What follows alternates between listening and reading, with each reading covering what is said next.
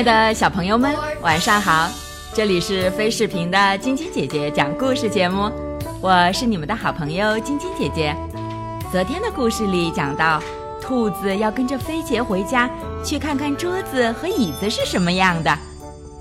走在路上的时候，他问兔子：“该怎么称呼你呢？”“我叫多夫。”“你好，我叫飞杰。”“那个大个子是我的朋友布诺。”走到家里，飞杰说：“看看吧，这就是我的桌子和椅子。”多夫震惊了，特别是看到桌子的时候。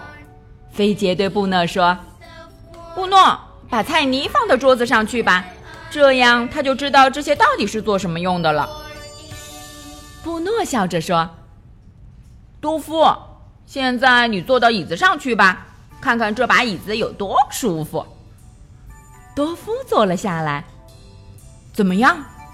多夫说：“嗯，不够软。”布诺笑笑：“一点儿都不软。”多夫观察了一下，说：“但是椅子的腿看起来很坚硬，是什么材料做成的？”布诺有些自豪地说：“嗯，是用菜泥做的。”不是吧？没错。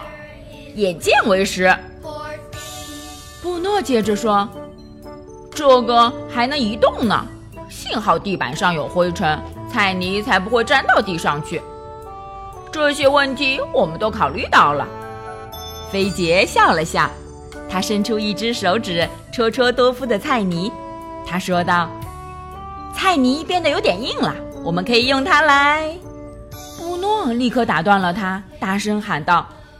不行，我要一口一口把这些菜泥全部吃光。他朝桌子上打了一拳，一下子把锅子震翻了，锅子扣到了地上。布诺很伤心，多夫倒没有很心烦。他说道：“菜泥不能吃了。”菲杰被这突如其来的事情吓了一跳，他弯下腰。朝着锅底跺了几脚，他说道：“多夫，你看，我把菜泥弄出来了，就这样。”布诺还没来得及阻止他，他就拿起椅子，把木板的另一面插了进去。布诺张张嘴想说些什么，但是一句话也说不出来。最后，他闭上了嘴巴，摔门走了出去。他气冲冲地从飞杰家里走出来，一下子撞到了麦基。幸好麦基怀里抱着绒球靠垫。麦基听到了布诺有些生气又有些歉意的话，忙问他到底怎么了。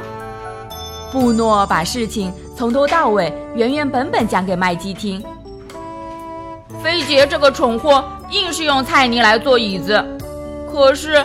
布诺却饿得肚子咕咕叫，这还是好朋友吗？麦基温柔地说：“您跟我来，我邀请您来我家吃晚饭。您别害怕，我不会让您吃大葱的。”布诺立刻就答应了，他也因此有机会享受了一番现代居家设备带来的舒适。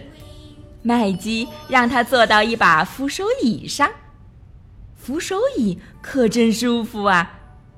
然后麦基给他端上了一道蔬菜烧肉，这可让他忘了美味的菜泥。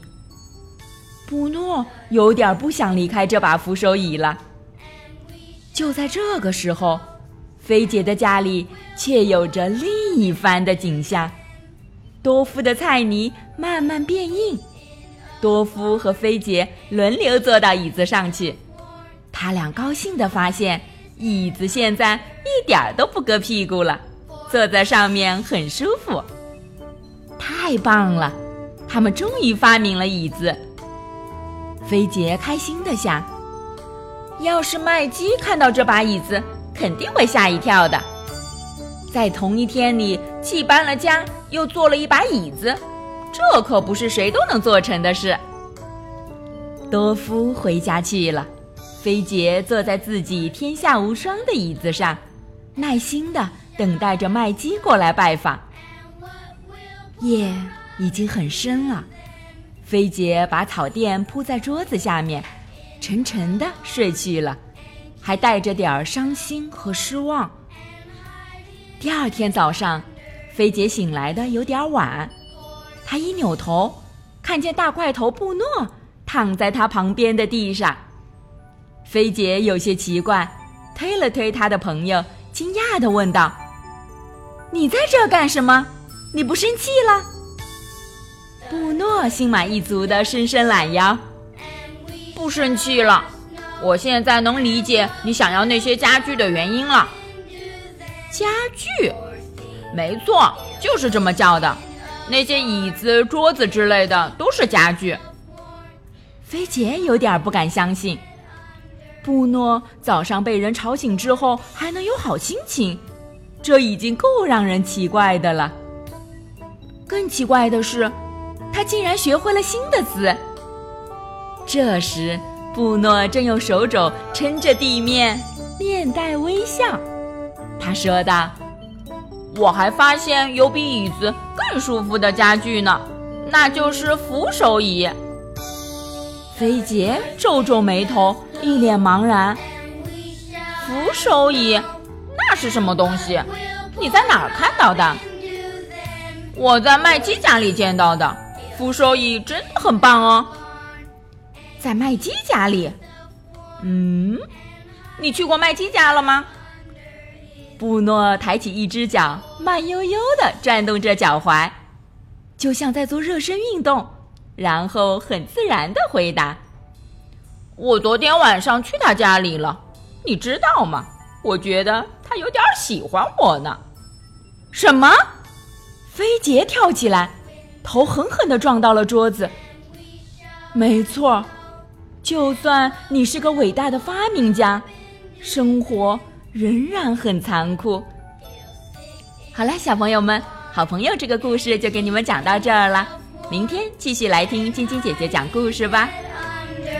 喜欢晶晶姐姐讲故事节目的朋友们，可以关注微信公众号“飞视频”，收看我们为爸比和小朋友们精心准备的。爸爸来啦！系列亲子节目，也可以通过喜马拉雅收听晶晶姐姐讲故事电台广播。宝贝们的家长可以将小朋友的生日、姓名和所在城市等信息，通过非视频微信公众号发送给我们，我们会在宝贝生日当天送上我们的生日祝福哦。小朋友们，祝你们做个好梦，晚安！小点点、小羞羞也祝你们做个好梦，晚安。